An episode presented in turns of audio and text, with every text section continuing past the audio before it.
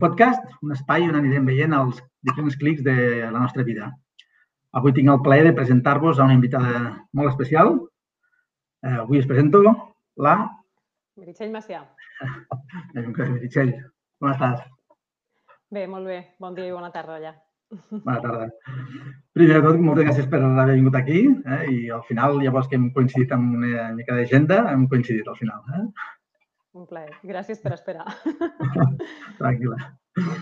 bueno, jo al començament m'agrada comentar una mica a tu i a tothom eh, com, com, tinc que mirar coses, um, una mica què és això del Code Podcast eh, i, i què busquem, què busquem trobar i què busquem saber. I és senzill.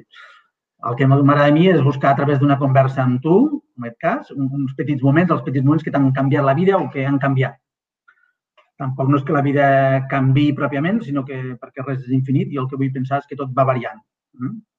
A mi m'agrada explicar, potser si no sé què m'ha sentit, que, que jo sento que vaig amb un vagó d'un tren i que ens porta cap, cap a un destí que creiem que és, però tampoc no ho tenim clar i en algun moment es produeix un clic. I aquell clic és d'on ve el nom, la veritat és que és, és el moment que realment te n'adones que t'has desenganxat d'aquell vagó, d'aquell tren que et portava cap a algun destí que creus incert, però, bueno, i et porta un altre que, bueno, diem que és incert perquè tampoc no sabem bé on ens, on ens portarà. Llavors, avui m'agradaria descobrir una mica a través de la conversa doncs, quins han sigut els teus clics, o ens vulguis comentar, i, uh -huh. i en fi, eh, res més, jo he explicat el que volia explicar. Si et sembla, repassem una mica la teva vida i ens vas comentant alguns dels teus clics. Primer, si et vols preguntar qui ets o i què fas, i després anem, anem trompant. Molt bé. Gràcies, Digue'm. Ramon. Doncs pues bé, eh, soc, soc la Meritxell Macià, com us he dit, tinc 36 anys, casada, mare d'un fill de 5. Um, vaig emigrar cap a Canadà el 2018, principis del 2018. Abans havia, vaig fer comunicació, vaig estar tra treballant aquí a Lleida 10 anys al, al Consorci del Transport Públic, i bé, el fet de, de venir cap aquí va ser una decisió molt pensada, molt pensada. Jo no volia, no volia venir per a res cap a Canadà, estic a, a Vancouver. I, mm -hmm. i, bueno, I al final vaig pensar, bueno, més val arrepentir-se de, del, que, del que has fet, no? De, del, que no, del que no has deixat de fer. No? I, i, i bé, doncs vam decidir venir cap aquí, el nen tenia un any, molta por perquè jo tenia molta estabilitat a, a Lleida, un, un treball a, per la Generalitat, doncs, amb, amb bones condicions i, uh -huh. i al final doncs, bueno, doncs es trenca la teva zona de, de confort no? I, i immigrar no, no, és, no és fàcil. Això que surt a, als programes de la tele de espanyoles per el mundo, que tot és, és bonic i de color de rosa, no, no, no és així Uh, al principi doncs, bueno, és, un, és un xoc cultural, t'has d'habituar, has de trobar persones que, que més o menys són, són com tu. Aquí estic també al, al Casal Català de Vancouver, sempre intentant connectar doncs, amb la teva gent. Vancouver, perdona, està a la part eh, del Pacífic, veritat? Sí, a la part del Pacífic. Està a, sí, a sobre de Washington, als Estats Units. Sí. Uh, I Portland, Oregon, per la zona, per la zona oest de, de Canadà. Coneixem, bé, bé. Molt bé. Doncs uh, sí, i, i bé, bàsicament eh, ha sigut una experiència, està sent una experiència de fet perquè portem, per, portem tres anys, no, no encara, el, el gener farà tres anys que estem aquí i, i aquest va ser el meu clic eh, mm -hmm. més, més gran, més, més impactant. Eh, hi ha hagut altres clics, eh, desafortunadament, que han impactat i han marcat la meva vida, com va ser, per exemple, la mort del meu pare, quan ell mm -hmm. tenia 50 anys per, per una malaltia. I, i és, una, és una experiència que, que vaig viure i que encara arrossego, a pesar de que ha passat molts anys, eh, molt forta, però penso que també t'ajuda a, a, a fer-te fort com a, com a persona, passar, passar un, una situació així. Uh -huh. I, I bé, però al final em quedo sempre amb, amb el positiu.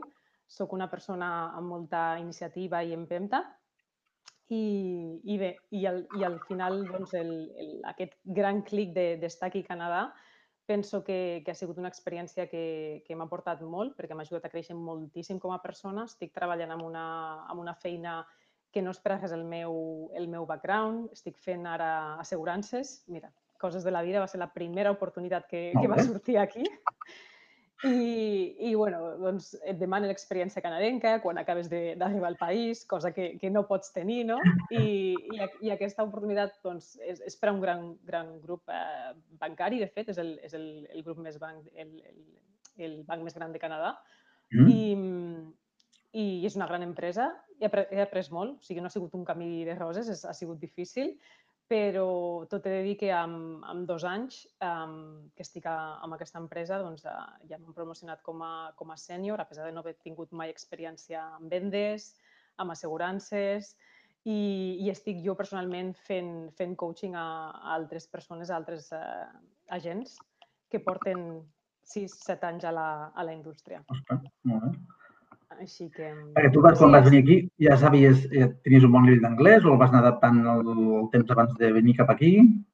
Bueno, tenia, tenia un, un nivell, però eh, tu saps que, que a Espanya no tens la necessitat de, de parlar anglès, a menys que, que dediquis o facis exportació o tinguis alguna feina que hagis de parlar en anglès. Malauradament, som així. O sigui, ara, veient l'experiència aquí, tant de bo que tinguessin totes les universitats amb, amb, amb anglès, la, les escoles també amb, amb projectes realment eh, bilingües o d'immersió, i, i, i bé, i el cinema, per exemple, que, que a altres països no, no, no doblen les pel·lícules, no? doncs que tant de bo que, que això passés alguna vegada a Espanya, perquè fins que no mm. arribes a, aquí i comences a parlar dia a dia i se t'acostuma la vida, eh, no, no pots dir que tens un nivell d'anglès. Aleshores, aquesta feina, um, com he de parlar cada dia amb moltíssimes persones, um, faig, faig entrevistes a persones, jo també, uh, eh, so, he, he de conèixer la seva, la seva situació familiar i financera per poder mm, eh, doncs fer el, el, la meva recomanació, doncs m'ha ajudat moltíssim, la veritat. Al principi sempre pensava serà una barrera, la gent no m'entendrà, que vega que sóc de fora, no, no parlo anglès, qui ha de confiar en mi, no? I al final, doncs no, al final ha sigut més... Eh, la gent confia en, en qui ets tu i, i el que transmets, qui ets tu com a, com a persona i si veuen que tu els, eh, doncs, el que et preocupa és al final el seu, el seu millor interès i no, i no una comissió, perquè soc, eh, soc comissionista, eh, o sigui, la, la, meva, la meva feina va per, per, per comissió. Eh, I al final és una, és una lliçó de vida que jo explico i quan els explico als, als més nous dic no, i a més que aquí a Canadà hi ha moltíssima immigració, moltíssima immigració. O sigui, jo puc dir que potser tinc un o dos companys canadencs i la resta són d'arreu del món. Sí? Per tant, sí, sí. Més, més del continent americà o europeu? No, eh, aquí a, a Vancouver hi ha molta població de la, de la Índia, molt hindú. Eh, després també, bueno, americans n'hi han, però no gaire és la veritat. I després també hi ha molt sud-americà, i, i, i en general d'arreu, perquè també hi ha gent del Països de l'Est, eh, trobes moltes, moltes colònies de, de, de gent. Però sí, molta immigració, molta diversitat cultural, eh, això és una cosa que també, que també dintre de l'empresa eh, es promou bastant i jo he estat participant en grups de, de diversitat cultural i d'inclusió. Uh -huh. I, i doncs mira, recentment vaig fer, vam fer una, una sessió virtual de, de diversitat i inclusió i, vaig, um, i cadascú havia de, de parlar una miqueta del seu país, o sigui, tot el, el background cultural, eh, polític i de més que, que hi ha al país. Eh, com no, vaig parlar del, del nostre conflicte polític, però vaig parlar de totes les coses també i boniques que tenia, que tenia Espanya he de dir que sempre dic que sóc de Barcelona, perquè aquí la, la gent malauradament no coneix Lleida, però ja quan, quan entres amb més confiança i et coneixen una mica més, doncs ja els hi explico, els, els, els ensenyo la seu, els, els explico que mengem cargols. Home, si t'has de servir, eh, aquesta setmana justament vaig fer un, bueno, un Toastmaster que diuen, amb sí. gent anglesa i, i, uh -huh. i sem, al final jo vaig dir, ostres, no vull parlar molt perquè no sé gaire anglès, i al final eh, em van preguntar, no? Diu, ostres, i, i d'on ets? No? Perquè havia gent de... Bueno, interpretar que eren de pràcticament tot el món. I vaig dir, bueno, ni a Barcelona, no? I vaig dir, Lleida. Vaig dir, deixa'm, deixa'm escriure Lleida, no? I, I va sortir una noia que, que després va quedar mexicana em va dir, és el lloc que més fred he sentit de la meva vida. I jo pensava, ostres! no sé, pensava que potser a Vancouver deu fer més fred que aquí. Però bueno, em va fer gràcia això que dius. Sí. sí. Bueno, jo he conegut gent de Lleida que està aquí a, a través del, del, del casal, però sí, històries curioses com una, una dona que el seu pare era de eh, Belllloc, Uh -huh. I, i van emigrar cap a Brasil i la vaig conèixer aquí parlant català. Però la dona és de, és de Brasil, nascuda a Brasil, amb pare català, de, de Lleida, de Belllloc.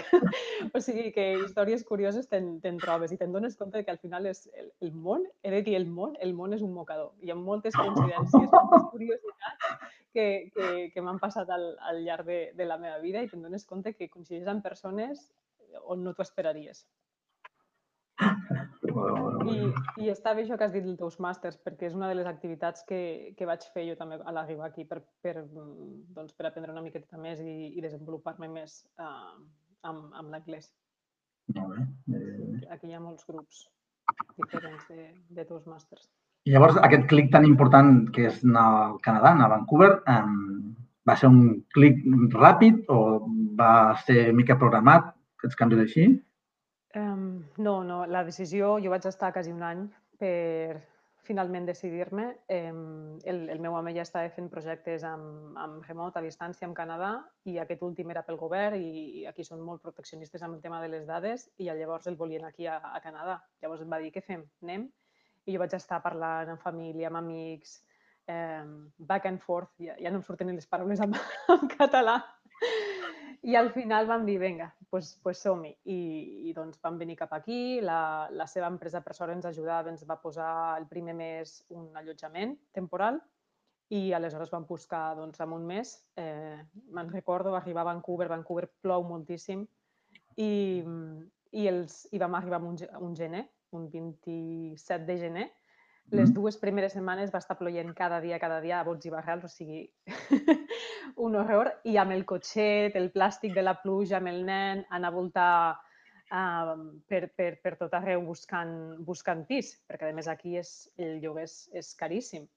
I, i bueno, doncs al final eh, vam trobar un lloc que, que va estar molt bé, la segona lluita va ser la, la guarderia. No pensàvem pas que, que hi havia aquest problema aquí. Aquí les, les dones quan estan embarassades ja posen els nens en llista d'espera ah. per, entrar en una, per entrar en una guarderia, en una escola bressol. I, I clar, nosaltres no, no sabíem això, hi havia llista d'espera d'un any, any i mig a tot arreu. Jo volia treballar, o sigui, jo sóc una, una dona molt activa, no, no sóc de quedar-me a casa per, per res. Però bueno, això també, també ens va costar i al final, mira, pues, eh, aquí hi ha el que se'n diu Family Daycares, que és una, pues, unes senyores, dones que, que tenen a casa seva espai per 5-6 nens, ho tenen habilitat i, i tenen permís del govern i, i ens va anar bé perquè era una dona xilena i, i així doncs el Nil va fer un traspàs de... El Nil és el, el, el meu fill. va fer el traspàs de, de parlar zero anglès a començar a sentir però també doncs, amb, amb, amb espanyol, no? que, que al final, eh, tot i que nosaltres parlem amb ell en català, eh, ell no parla parla molt malament l'espanyol, tot s'ha de dir, però l'entén perfectament perquè doncs, la, la, la meva família per part de mare eh, són, són d'Extremadura i, i parlaven amb ell en, en castellà quan era petitet. Doncs. Molt bé. Sí. I després hi ha la, la tercera lluita, que va ser la, la busca de feina. Clar, el meu home ja tenia feina, ell ja tenia el contracte, ja tenia tot. Per a ell va ser moure's d'un lloc cap a un altre fent exactament el mateix tipus de feina. I aquí sí que va ser una mica... Perquè, clar, jo, jo aplicava, enviava currículums i feia alguna entrevista, no moltes, i aquí sempre em diuen no, és que aquí hi ha molta feina, tot, feina no te'n faltarà. Mm -hmm. I jo dic, doncs l'oportunitat no arriba. I al final vaig fer aquesta, aquesta entrevista amb, amb, amb una noia del banc. Jo deia, Mary, on, on m'estic ficant? Perquè assegurances no, no és el teu. Eh, a, a més, t'has de llicenciar, has de ser llicenciada, uh -huh. t'has de treure la llicència del, del govern per poder vendre assegurances i inversions. Ho vaig fer. A posteriori o al mateix moment? Quan, em, quan ja em van dir que, que, que em contractaven, em van fer cinc entrevistes amb diferents persones.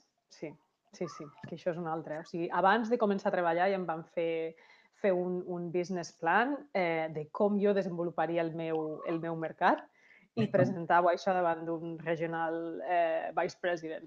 O sigui que, que sí, sí, va ser, va ser challenging total. I, i, i bueno, però al final em van donar l'oportunitat i em van dir comences al, al gener i això era a finals d'octubre. I, o sigui que en dos mesos m'havia de treure la llicència. I a més a més veníem, veníem aquell any veníem, veníem per vacances de Nadal cap, a, cap aquí, cap a, cap a Espanya. I, i clar, doncs, en un mes i mig em, em, vaig, em vaig treure la llicència quan, quan el curs està dissenyat per a més o menys 9, 9 mesos, entre 6 i 9 mesos. Ostres, molt bé. I sí, i vaig, vaig fer un intensiu. vaig aprovar i ja vaig començar a treballar. I, i al principi doncs, és dur, és dur perquè no tens un, un cercle de gent on, on començar, on trucar portes, és, és molt fred. Al final és, és, és fer trucades, és, és trucar portes, i, i després ja quan vas agafar una miqueta més d'experiència te'n dones compte que hi ha maneres i millors de, de, de fer un, un, un desenvolupament del teu mercat. Bueno, tu ets comercial, oi? Sí. pues ja saps una mica de què estic parlant. Home, el que passa, Però... el trobo super curiós que et facin fer un business plan, no? És mm. totalment, totalment diferent, sí. Et fan, I et fan treballar abans de començar, eh? bueno, per, per, Molt jo a vegades crec que, que et, fan, et trien una mica, el poden triar pel, pel que portes al darrere, no? Pues, com és una activitat nova, diu, bueno, aquest senyor ha estat cinc anys aquí o en aquest sector, que és més o menys el mateix i potser ens portarà, pots portar clients, però el business plan, hosti, trobo molt interessant. Són, jo he compartit això amb, amb altres companys i les, i les experiències de l'entrevista van ser diferents. A la meva suposo també perquè jo no tenia cap mena d'experiència amb, amb, amb assegurances, ni amb inversions, ni al món de la banca i, i menys amb, amb vendes. Per tant, sí, em van donar una oportunitat, tot s'ha de dir, i, i ara em diuen, quan ets la, la meva jefa, quan em vaig donar l'oportunitat, no, no, no pensava pas que, que arribaries on, on has arribat i, i ara doncs, estic amb un grup que es diu Elite, també, dintre de l'empresa, que són els, els millors advisors de, de tot Canadà, els millors agents. Quan sou? I uh, doncs el grup aquest n'hi ha 100, però a l'empresa tenim 550 advisors. Llavors, eh, bueno, són tots els que arriben a un cert nivell de, de, de volum, de vendes, que, i, i han d'estar també amb, amb una sèrie de mètriques que, que són pues, pues, retenció de client i que els clients no et cancel·lin. Um, has, has de tenir uns, uns uh, paràmetres per poder qualificar com a, com a elit. I, I aquest any, doncs, mira, em van, em van donar el, aquesta, com aquesta acreditació, eh, que és un reconeixement. I... Vol dir que estàs, estàs fent moltes ventes? Una sí. part? Sí. Molt bé aquest any, el 2000, el nostre any fiscal acaba el, 2000, el novembre i vaig ser la, la primera de Western Region. Ja està dividit en, com en dos parts. Uh, aquí a Canadà treballem la part de Western, que seria com de la meitat de Canadà, de Saskatchewan, cap a, cap aquí, cap a la part del Pacífic, la costa del Pacífic, i després la part de, de Ontario, Quebec i, i tot això. Ah, felicitats. Sí. Has, has, has tocar algun nínxol que l'altra gent desconeixia, per exemple? Què et sembla? Va, vaig, perdona? Vas tocar algun ninxo o algun... No, mira, amb, amb aquesta um, cerimònia de, de l'elit em van convidar a parlar davant de, de tots els que eren elit i a explicar les meves eh, bones pràctiques. I al final és un, em dono compte que és un tema molt de connexió emocional, aquesta feina. O sigui, el primer que busca una persona quan et confia fer una assegurança de vida o fer un, un pla de pensions és que, és que tinguis credibilitat, és que puguin confiar en tu, és que veguin que tu fas la feina bé i que la fas en el seu millor interès, no en el teu. I, i jo crec que la part de comunicació, la meva experiència com a comunicadora i, i, i de relacions públiques m'ha ajudat amb això, perquè des del primer moment, el primer contacte que tinc amb una persona fins al, fins al final, fins a que acabo de, de, de fer la solució i els hi dono el contracte, la meva comunicació amb ells crec que és, que és, que és un, un dels factors claus, que és constant, és bona, és professional i malauradament no, no és el mateix a... per, a, per a altres persones. Bueno, tu d'estudis vas fer comunicació, no? Sí, sí. sí, no sí, vas fer? Sí, sí. Ah. A la UOC. A UOC. No. Vaig fer a distància, sí, mentre estava treballant a temps complet. A veure. Sí. Et buscaves bé el, les oportunitats, veus? Sí, no, no, no. Jo sempre... No sóc una persona que, que em quedaré parada esperant a que vingui l'oportunitat. Uh, al contrari, vull dir, faré tot el possible, trucaré totes les portes i, i ara més que mai, amb aquesta experiència he vist que, que, que has de ser valenta, que no t'ha de fer por res i, i que quan ho estàs passant més malament, per exemple, he tingut que fer presentacions davant de 100 i 200 persones en anglès i, mm i al principi tremolava per fer una presentació davant de sis persones en català, saps? I al final el, el desafiar-te a tu mateixa et fa, et fa créixer com a, com a persona. Uh, ho corroboro. Jo potser un petit comitè en aquest moment, però eh, com a mínim tinc integrat que és un motor de, sí. de canvi en positiu, de, de créixer, no? Sí, sempre, sempre m'havien dit, Mary, els canvis, sobretot quan canvies d'empresa, no? quan els canvis sempre et portaran un creixement, van bé, eh, però jo era una persona, i soc de fet encara una persona superplanificadora, i això d'estar vivint aquí en aquest país i no saber què passarà demà i no saber si ens quedarem aquí o si tornarem, eh, perquè clar, la situació ara no és, no és, no és fàcil i amb, i amb el tema del Covid mm, és, és inviable tornar, tornar cap, a, cap a Espanya, tot i que jo volia tornar, però cada vegada vas, vas tenint més coses aquí que, que, que t'aferren aquí perquè doncs bé, el, el, el nivell de, de vida sí que és veritat que, que el cost de vida és més car, però al final també els, els sous són més bons i si, i si doncs, vas progressant i millorant en la teva, a la teva carrera, doncs vas millorant, no? I, i, el, i el nen està molt bé a l'escola, el seu nivell d'anglès és, és brutal. I, I el nostre també, de fet. Per tant, sí, sí, és, és un canvi que, que ha sigut difícil, però que porta coses positives, segur.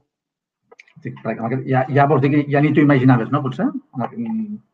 Jo no, no pensava pas de, de venir cap aquí, estar liderant amb, amb, amb una empresa amb, amb vendes, per a res m'imaginava tot això. No, no, al contrari, jo pensava em costarà, estaré dos anys a casa, què faré? I ara, al contrari, ara diria, ostres, m'aniria bé un descans, el, el centrar-me en mi mateixa, tenir temps per mi, perquè la veritat és que he treballat més aquí que, que en tota la meva vida. Vale, vale, vale, vale. Bé, vols que tornem una mica al començament? M'ha explicat això el teu pare, que, que a vegades jo fa poc he començat a fer aquests podcasts, i a vegades també el tema mm, familiar o el trobo a vegades una mica íntim i, i no sé entrar tampoc, saps? I a vegades penso, ostres, doncs, eh, i, i m'agrada molt perquè m'agrada, bueno, penso que és una part molt important. I, bueno, m'has comentat això al teu pare, malauradament. Eh, penso que potser jo volia, jo volia intentar pensar també des del començament, no? Potser des que ets petita, tu ara et veus aquí, dius, ostres, t'identifiques amb alguna cosa de quan eres petita, que dius, ostres, doncs mira, doncs va passar alguna cosa que, que, que ja em ve cap aquí, no? A vegades dius, no sé, eh? dius, ja m'agradaven els idiomes, no? Per exemple, i, i, i bueno, estava a Lleida bé, però és que veus al final eh, aquest, aquest, aquest axioma que tinc al començament me ve cap aquí. No sé, em sabries dir alguna cosa de quan eres petita o mm, o més jove, vaja. Sí, la, la veritat és que per a res, eh? perquè nosaltres som una família super tradicional, eh, no, no esperava pas que, que marxés. Hi va haver una cosa que potser va també, crec que potser podia haver afectat amb, amb aquesta decisió i és que mon germà va decidir fa doncs crec que fa tres anys o així. Eh, bueno, just quan nosaltres estàvem madurant la, la, el fet de venir cap aquí, va, va deixar la feina amb la seva parella i se'n va anar a fer la volta al món. per tant, no sé, devem tenir alguns gens al final, no? que, ens fan, que ens fan anar cap a l'aventura, però quan eren petits, no, el, la meva família, doncs, el meu pare era pastisser, una, tenien una, una pastisseria a, a la plaça Lareta molt, molt coneguda tota la vida amb, mon padrí i el, i el seu germà. I eh, ma mare també va estar treballant a la pastisseria, no? teníem un, un negoci molt tradicional, sempre havien estat treballant cada dia perquè el negoci del pa pues, és de treballar de nit i, i no tenir molta vida. Um, i, I bé, i a l'escola eh, sí que sempre he sigut bon estudiant i m'ha anat bé i sempre doncs, jo em projectava no? com una persona exitosa i, i no sé, potser va ser també això, el, el fet de dir, vinga, va, desafia't a tu mateixa, marxa cap allà, tu pots... Eh, I ara el fet de fer això m'ha demostrat que puc, però abans no tenia tanta, tanta confiança en, en, en mi mateixa. I potser és per això, perquè el fet de que la meva família fos tan tradicional eh, no ens han donat tampoc moltes ales i ara se'n donen compte tant amb mon germà i amb mi que hem, que hem, que hem marxat i hem fet la nostra vida i, hem, i, i, i, i estem, doncs, ens, ens estan en bé, que, que al final pues, pues no, no, no pots, els teus fills els has de deixar volar i has de deixar que, que visquin la vida, que s'equivoquin, no? I ara que sóc mare, ho reafirmo el dia que, que el meu fill em digui mira, mare, que marxo, que no, no, no el forçaré a quedar-se a casa, em, em doldrà i suposo que és el, el, que mate, el mateix que els hi passa a la meva família aquí, no? però, però al final eh, la teva família no? és, el, és, és la teva parella, el teu fill i, i tu. I allà on, on aneu és, és, sou pues, és, sou els tres, els quatre, quan, els que sigueu, que, que, que heu d'estar bé. No, ja, ja que em dius, perdona, això que em dius el, el, amb el fill, jo a vegades encara em plantejo també és, si és, evidentment, he de deixar volar els fills, doncs els de deixar volar, però a vegades és, hem, hem d'intentar que, que, que fer-los volar. Saps? Una cosa que encara jo m'estic preguntant ara és, és fomentar-los el canvi, potser, abans que, que, evidentment, hi haurà un moment de canvi, pressuposem, però a vegades penso, és, és incitar-los la veritat, amb això jo també és, sempre estic una mica... Pateixo, pateixo, perquè penso que li he provocat massa canvi al, al meu fill i ha, canvi, ha estat a, a tres, o sigui, ha estat a dos daycares, a dos, a dos escoles bressols, i ara ha començat el que seria l'escola, eh, l'elementary school a, a, aquí, i amb una altra escola també. Eh, per tant, però, però te'n dones compte de que al final ells eh, són esponges, absorbeixen i, i aprenen de tot. Eh, no sé, no sé, tampoc és com, com promoure que, que volin, però sí que és veritat que els has de deixar una mica d'independència, inclús quan són petits, i ensenyar-los fins a on poden anar, on estan els límits i, i, i que sempre poden tornar no? cap a casa. O sigui, el fet de que, de que a casa teva sempre trobin un lloc on anar i que trobin l'amor incondicional, penso que és el que, el que realment s'ha d'ensenyar de, i s'ha d'educar als fills, perquè sí, sí. I, i a més he fet, he fet alguns cursets aquí, eh? no et pensis que, que amb el tema del parenting eh, estan sols aquí és un tema complicat perquè no tenim un minut de desconnexió, eh, tenim poquets amics i sense família eh, estem sempre. I, I el meu fill és, és bastant mogut i, i he participat en trobades de, i xats, ara online se n'estan fent molts de, de, de, de parenting, d'estar de, de, amb altres pares, d'explicar ah, sí? les teves experiències. Com, sí, com, com, com Zoom? Com, com... Un grup, sí, amb, amb Zoom fan un grup de, de conversa i conviden a psicòlegs, conviden a diferents experts que, que et parlen de... Sí, aquí la veritat és que, és que hi ha moltíssimes activitats. Ho feu a nivell particular o, o, o és, ho no, promou? No, són, són activitats que les promouen eh, el que se'n diu aquí community centers, que són com uns casals socials, on, on n'hi ha un per districte i, i ara pues, amb el Covid ho han fet tot, tot online i, i hi ha moltíssims cursos, molt, moltíssimes xerrades de, de tot tipus, eh? vull dir, de, de, des d'aprendre a cuinar fins a temes de, de pares, d'educació, psicologia, de tot. Està molt bé. Sí. I van bé per connectar amb, amb persones. Sempre, sempre està, jo sempre estic buscant connectar amb, amb, amb persones noves cada, cada dia per la meva feina, en part, però, però també sóc una persona molt social. Però m'havies dit que estàs al casal català? Uh -huh.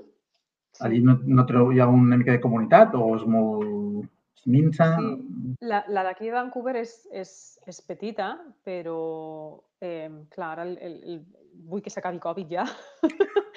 no no t'ho negaré, però, però la veritat és que és molt maco, perquè quan et trobes, ens trobem normalment per totes les tradicions, per celebrar Sant Jordi, la castanyada, i, i, la, i la majoria de, de la comunitat ara que estan pues, amb, a mitjana edat, amb nens petits, i és, i és maco, és maco trobar-te i doncs, gaudir no? de la mateixa manera que, que ho fas, o, o almenys ho intentes que, que ho fas a, a Espanya, i t'entens, perquè tens el mateix, la mateixa cultura, tens el mateix bagatge no? i, i t'entens.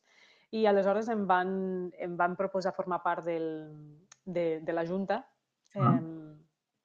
Sí, ara fa doncs, un, any, un any i mig que, que estic ajudant-los doncs, a organitzar les activitats i, i de més. I ara sí, estem, estem patint perquè online no, no, trobem que no és el mateix. Hem intentat fer coses per la canalla, ara mira, ara justament ahir vam publicar una, una activitat que hem amagat el tio a, a un bosc I ara la gent, doncs, en lloc de, de trobar-nos tot, perquè normalment per Nadal ens trobàvem tots eh, i ens agrupàvem com a 100 persones eh, en un local, celebràvem la, la, la, el Nadal amb, amb torrons, portàvem torrons de, ah. de gramunt. Ei, oh, oh, oh, però aquest any no es pot fer res. Així que hem, que hem fet una activitat que és Covid-friendly i, i els nens han d'anar a buscar el tió, fer-se una foto i compartir-la a les xarxes socials i llavors entren en una panera de, de Nadal.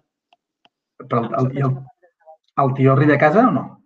no, no arriba a casa, està amagat, està amagat, està amagat uh, en un bosc uh, aquí a Queen Elizabeth Park i, i l'han de trobar l'han de trobar, eh, hi ha una sèrie de coordenades i de pistes i aleshores si el troben s'han de fer una foto. Així cadascú pot participar al seu ritme, no s'han de... evitem les aglomeracions i, i encara celebrem les tradicions. Ah, molt, molt, molt. Vale. I igualment, mm, per exemple, a nivell de, de m'has comentat la família, eh, amb, amb amistats també ha hagut canvis que t'han fet, per exemple, decidir fer comunicació o fer altres coses que després mm, bueno, t'han desenvolupat cap aquí, per exemple? Tens alguna? Mm, no, sí que és veritat que quan me'n vaig anar, tenia una parella quan era joveneta i vaig buscar la carrera que no hi, havia, que no hi era a Lleida per marxar fora a estudiar. I me'n vaig anar a fer Administració i Direcció d'Empresa a Saragossa. Va. Aleshores allà no va anar molt bé la cosa i vaig tenir que deixar-ho, vaig tornar i, i, sí, i sí que és veritat que al final eh, bueno, Eh, no, les amistats no, no, no han influït, però aquella vivència també a, allà i el fet de que anés malament, va, vaig pensar, bueno, estàs bé a casa, estàs bé amb la teva família, estàs bé amb les teves amistats, buscar alguna que puguis fer i al final, mira, la vaig acabar fent a, fent a distància perquè per temes de feina no, no m'era compatible tampoc anar, anar a, la, a, la, a la Universitat de Lleida i, i, i, no, i, i també va ser un, un, una bona experiència perquè crec que n'aprens més. Quan la fas a distància has de fer moltíssims, moltíssims treballs, moltíssima recerca i, per tant, estàs treballant eh, de manera més continuada i aprens i n'aprens més. I, a més a més, vaig poder implementar al mateix temps que anava, que anava estudiant. Uh -huh. Vaig poder implementar els coneixements de la, de la carrera a la, a la meva feina. I això és una cosa molt, molt bona i positiva. Això és el que una mica sabia. Però em pots explicar una mica el que vas fer o no? Ah, bueno, quan estava estudiant comunicació. Sí, la implementació al autobús. Sí, bueno, ves, eh, pues, pues, eh, tens tota la teoria, no? I al final, quan estàs estudiant en una carrera, tu fas la teoria, te'n vas a presentar els exàmens finals i, i ja. I potser arribi al cap de quatre anys, quan acabes la teva carrera, que trobes una feina i comences a, a treballar, no? Doncs aquí no. Aquí sí, per exemple, estàvem, estàvem eh, treballant en com fer una organització d'un event a, a la UOC, doncs jo, jo organitzava events, organitzava events per intentar portar més persones a, a utilitzar el transport públic i a, i a, i a ser sostenibles. No? Doncs uh -huh. aquella teoria, com organitzar un event, la implementava al, a la meva feina. I, i l'event com l'organitzava doncs, seguia totes les, les, les directrius, les, la, la, la teoria d'organització de, d'events, per exemple. Va, va. Bé. I en moments rellevants és que és a, a nivell de feina, aquí a, quan estàs aquí a Catalunya? El canvi al, al consorci. Abans estava treballant al diari Segre, al Departament de Publicitat. Va. I, i sí, justament va ser ficant jo l'anunci de, de treball que vaig veure aquella oportunitat de feina, em vaig presentar i, i va sortir. I, i vaig començar, vaig començar. Va ser, va ser un projecte molt maco també perquè abans no, a Lleida no hi havia integració tarifària, o sigui, tu pujaves a l'autobús eh, i, i validaves amb la targeteta, aquella que feia clec, i pujaves al tren i pagaves un bitllet i, i no, i no s'entenien. Ara, ara tenim la targeta, no? I, i ara tenim, encara, encara ho, encara ho veig com meu. sempre em passa i és que al final va, vam començar el projecte amb la meva companya, eh, les dues soles, i, i vam, és, va ser com el, nostre, com el nostre fill també, perquè vam, vam començar el projecte totes dues soles i el vam veure créixer, vaig estar 10 anys i, i, i, i va ser una experiència positiva també. Anava quasi sovint cada setmana a Barcelona, parlant amb altres, amb altres eh, consorcis, amb altres eh, professionals allà a la Generalitat. I, i... el feu vosaltres? No us venia com mica marcat des de... Vam començar, el fet és que la integració tarifària, l'ús de la targeta va començar a Lleida. Lleida va ser, vam ser els ah, pioners. Sí, sí, sí. I ho vau fer vosaltres? I nosaltres, eh, al, al, al consorci, doncs vam, vam contractar una, una empresa externa per tot el desenvolupament tecnològic però sí, al final vam tenir que, que fer desenvolupar tot, doncs, doncs, tota la part tecnològica, tot el pla de comunicació, com s'explicaria allò a la, a la gent, no? perquè passàvem d'un cartronet a una tecnologia novedosa, però no, no, va anar, va anar, va anar superbé, va anar superbé.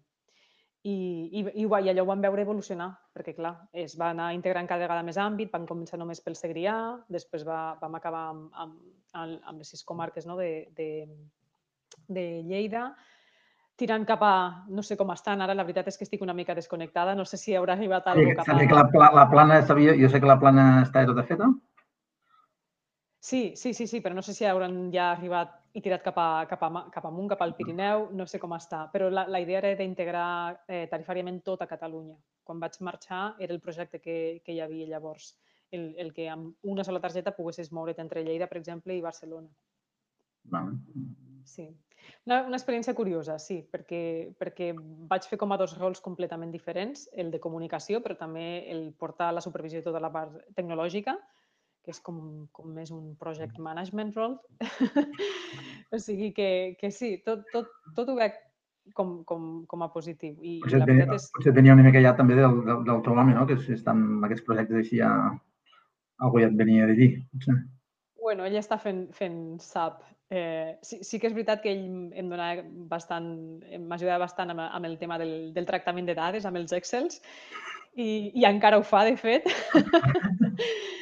Però sí, sí. Eh, no, mira, és, és el rol que, que, em van, eh, que em van donar, el que em va tocar fer, i, i la veritat és que molt maco. I vaig veure experiències arreu de tot Espanya, també vaig, vaig tenir l'oportunitat de viatjar per veure com s'estava fent la integració tarifària a altres llocs i, i sí, no, no, ho valoro com, a, com, a, com una etapa de la meva vida molt, molt positiva també i, i, amb, i quan vaig venir cap aquí em vaig emportar feedback i reconeixement de, de les persones amb les que havia treballat mm -hmm. i, i tot això doncs, és gratificant, no? Al final, després d'estar tant temps en, en un lloc que marxis i marxis amb aquest bon sabor de boca, no? Està, està bé.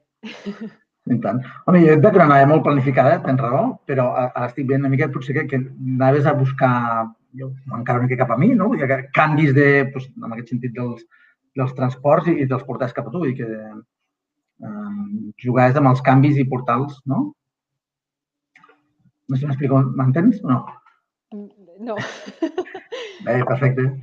Dic que, que et veig una nave molt planificada, no? Sí. I que, I que has estat vorejant doncs, potser no, a nivell de feina doncs, has, has anat a buscar llocs on, on es fan innovacions no? i les has integrat, doncs, en aquest cas, a Lleida o has anat integrant -ho? Mm -hmm. Sí, pot ser. No, no, no. Sí, sempre m'agrada veure món. I ara més, eh? O sigui, el fet de, de viatjar, ara penso, marxaria a un altre lloc i al final seria agafar les nostres coses i tornar a començar de nou, però el fet d'haver passat ja per aquesta experiència el mateix que, que, amb, que amb el tema de feina, no? el fet de veure altres experiències t'ajuda no? a implementar els canvis al, al, a la teva àrea de treball, doncs, doncs amb, amb, a nivell de personal de vida igual. El fet d'haver passat per un canvi ara, el següent canvi segur seria molt, molt més fàcil, perquè ja saps què has de fer, ja saps el, el que has de mirar abans, abans de marxar a un país, ja saps quins, quins reptes eh, et pots trobar i, i aleshores sí, està clar que, que passar per aquests canvis t'ajuda. Sí.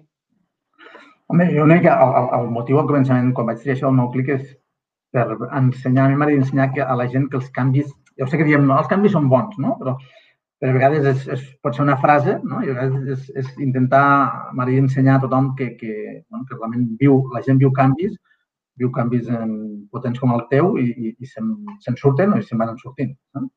Mm -hmm. Sí. Sí, sí, o sigui que el meu consell és que sí, que, que trenqueu la, la zona de confort, encara que sigui amb, amb canvis petits amb, amb el teu dia a dia, intentar fer coses d'una manera diferent, que t'aportin una, una altra perspectiva i, i després valorar, potser et funciona, potser no, si no et funciona sempre pots tornar al que tenies, no? Però la majoria de vegades te'n dones compte de que, de que quan penses fora de la caixa, no? outside the box, que en diuen, eh, les coses surten bé. Igualment, per exemple, amb, amb, pensant en feines, no? Dius, ostres, doncs una feina, vols dir, vols, marxar de la feina, us ho recomanes? Vols dir? No sé com està ara la situació a Espanya, clar. Com estigui. Sempre s'ha de tenir una mica de, també de, de seguretat, no? de que allò sortirà bé i, i si tens una feina, escolta, per què no busquen una altra no? mentre estàs amb aquella feina? Que millor que això, perquè el, el fet de buscar feina quan tens una altra feina sí que és veritat, perquè a més a més amb, amb, amb tot això he tingut un procés en el que vaig canviar de feina, vaig dir que marxava, però no em van deixar marxar. Aquí, aquí Cuba, vols dir? Sí, sí, sí, sí, sí, sí. Vaig, vaig trobar una feina i vaig estar en entrevistes mentre estava treballant aquí, dintre del mateix grup, però amb una posició diferent, i al final el, els meus jefes no em van deixar marxar. però sí que és veritat que em vaig trobar molt més relaxada, perquè com sabia que ja tenia una altra feina, mmm, anava amb una actitud, una predisposició diferent a, a les entrevistes. Aleshores, sí que sí, per què no, intentar canviar i buscar el que realment t'agrada i, i el que et compensa o et fa feliç, però sí, evidentment mm, cadascú sap les seves finances, no? però si, si tens una seguretat, millor que millor. Ma, potser que aquí a Espanya o, o, o potser els, els saxons o sou més proactius a fer uns canvis, pot ser? Aquí moltíssim. Aquí, aquí la gent canvia de feina cada dos, tres anys. És una, és una passada, sí, sí. Sí, però bueno, també perquè ja el mercat laboral està millor. Entenc. Però sí, la gent aquí, la gent que té ganes de treballar aquí, la, la veritat és que és que troba feina ràpid i, i estan ben pagats. Vale, vale. Al contrari, aquí, aquí, independentment de com, potser com està el mercat, la gent també interiorment els hi costa fer els canvis. No? Sí, sí, sí, sí. Som, som més tradicionals, som més d'estar a la mateixa empresa per molts anys, i aquí no, aquí és... I, i no està mal vist, eh? No, no està mal vist el fet de que vagis eh, canviant de projectes, d'empreses, de, és, és més com que la gent està intentant no, aprendre cada dia noves coses i, i involucrar-se en diferents projectes. I inclús dintre de la mateixa organització vas veient moviments eh, constants.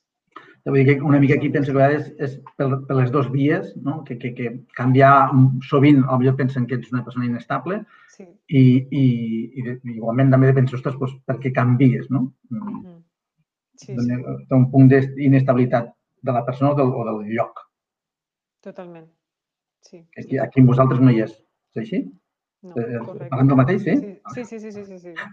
Sí, sí, és així, és, és així. Espanya està primer mal vist i segon que et fa més por perquè no hi ha la mateixa estabilitat o no hi ha, el mercat laboral no està tan bé. Però aquí no. Aquí la veritat és que com, com més diversa és la teva, la teva experiència professional, millor. Més, més, ets més polivalent, vaja. Que aquí, quan, quan has tocat tantes a Espanya, quan, quan has tocat tantes tecles però al final no ets expert en res, diuen, ui, no el contractem. Pues aquí és, és, és tot el contrari. I la veritat és que al final el saber de, de, de tot, al final fa que la feina també siguis, siguis molt bon moltes, en moltes àrees. I a, mi, I a mi em passa això. Em dono compte que, que moltes de les coses que he fet m'han servit i, i, em, i em, en gairebé tot la veritat és que em va, em va força bé. Sí, sí, sí. Que suposo, ja estic veient, eh?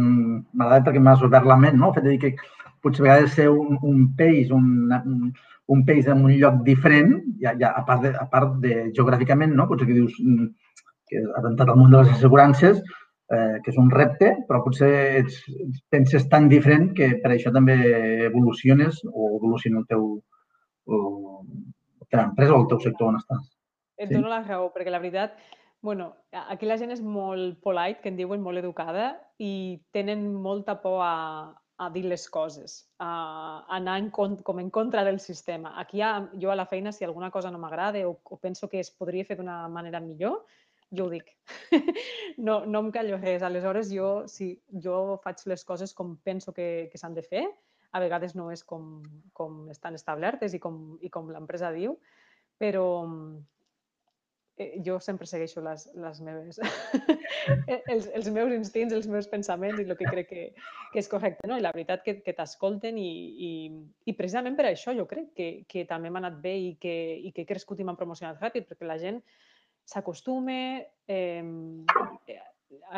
tenen el seu sou, doncs ja m'està bé, acabo les 4 de la tarda, me'n vaig cap a casa meva i no, i no tenen aquest, aquest esperit de, de superació o competitiu. Jo, doncs mira, sí, sí que el tinc I, i aquí estic. Només una pregunta, ja, ja, ja surt bastant personal. O sigui, aquest canvi que et dius que tu veus que vols fer o que, que no ets polite, no? Ets rude, no? Suposo que es diu. No, no, no és que siga rude, però, però eh, bueno, si, ho dius, si dius les coses d'una manera assertiva, però són idees diferents a les que ells proposen, està bé. I com ho presentes, això? Només ho fas oralment o, o abans presentes un portfoli o fas no, per mail? De, depèn, depèn del que, del que en aquell moment s'estigui tractant, però em refereixo, per exemple, ara formo part del, del cada setmana em reuneixo amb, amb tots els eh, regional directors. És una trucada de, de, de leadership, un, és, un, és una conferència, un, com un Zoom. Es parlen coses. Normalment la gent, quan demanen feedback, estan amb silenci, callats. Jo, a pesar de ser l'última que ha arribat aquí, jo dic les coses tal i com, i com, i com les penso i aquesta transparència, ells diuen que, que la meva forma de treballar és, és eh, molt ètica i que sóc una persona que, que costa de trobar aquí a, a Canadà. Per tant, entenc que, que està bé i que està ben vist. Segur que sí, segur que sí. Molt bé, Meritxell, no sé, podríem continuar. Eh, intento, porto, estic intentant reduir a poc a poc un mica els minuts, perquè penso a vegades que els, els faig molt llargs, és dir, que que, bueno, penso que, que ho hem tocat bastant tot. M'ha agradat molt, veritat, que m'has obert molt, molt la ment, eh, perquè Canadà està molt bé, és dir, podríem anar pues mira, a, a mirar-ho. Si, si veniu, em truques i encantada t'explico tot el que, lo que, lo que hauràs de fer. Per, lo, de les guarderies ja ho tinc, ja ho tinc més superat, però bueno. Eh, ara, ara ha canviat totalment, eh? també t'he de dir que ara amb el Covid no, no volen portar els nens. Són superproteccionistes també aquí i si poden evitar... Aquí, aquí ara s'està amb un sistema que, que és uh, dual, o sigui, ja les persones que volien portar els nens a l'escola podien, però els que volien continuar fent eh, escola a casa, homeschooling se diu aquí, eh, poden igualment. Aleshores, hi ha moltíssima gent que ho està fent. Són, són bastant reacis amb el tema del Covid. Portar-los cap a... nens estan a, a casa mateix o estan en petits grups? A casa amb els pares, a casa amb els pares i les escoles envien pues, el, el contingut i el que han d'estudiar de, i treballar als pares. Aquí una de les paraules que jo crec que és candidates a, any, a, l'any és el grup Bombolla. Eh, no sé si això ho dieu també aquí o no, saps? però a mi em sí, fa molta gràcia sí. perquè bueno, primer era un grup bombolla i ara ja són diverses bombolles, però bueno, sols, eh, bueno, sols eh, no. És difícil, no. sobretot amb, amb edats petites com, com el meu, el fet d'ensenyar-lo. De, Mira, ara amb cinc anyets, acabo de fer aquesta setmana, està llegint ja, que, que és un què. Jo deia, i sempre em preguntava, com comencen a, a llegir, no? Doncs pues mira, ja, ja ho hem fet i al final els hi van donar llibrets petitets amb, amb les mateixes paraules, és molt de repetició i els, fins que solten i, apre, i aprenen a, com a barrejar els, els sons, no? que diuen blending sounds. Mm. I, I no, sí. Eh, que estàvem amb les escoles, ja he perdut el fil. No, parlant de, de, de, de si vinc, no sé. Sí, sí, això. Que no tindries probablement el mateix problema, que, que hi ha més, més disponibilitat ara. ara. Exacte. Una coseta, um, on et podem seguir o si algú et vol contactar, si algú vol venir, a part de jo, vol venir aquí a Vancouver, um, com, com et podem trobar? Doncs estic a LinkedIn, a Instagram i a mm, Facebook i vale. em podeu, podeu buscar per Meritxell. Vale, després, en cas, ho penjaré igualment, si et sembla. Uh -huh. vale? I algun català o algun oient eh, vol venir a Vancouver i, Perfecte. A més, no hi ha més bona experiència que algú et faci de guia algú que ja ha estat aquí i que sap els llocs que, que estan bé i els que estan malament. O sigui que jo encantada de, de compartir molt amb vosaltres. Ja em diràs si algú, si algú et respon algun dia, no et preocupis. Molt bé. doncs molt bé, moltes gràcies Meritxell. De veritat que he après molt. Vale? Gràcies a tu per l'interès. Molt, molt, molt bona tarda a tots i que tingueu bona tarda. Igualment us passo tots a un nou capítol. Um, si us agrada, no fa poc que ho dic, però subscriviu-vos, és gratis, és anònim i m'ajudarà a anar buscant més clics de persones tan interessants com la Meritxell. Així que bé, ens veiem fins una altra i molta salut. Que vagi bé. Adéu a tothom. Adéu.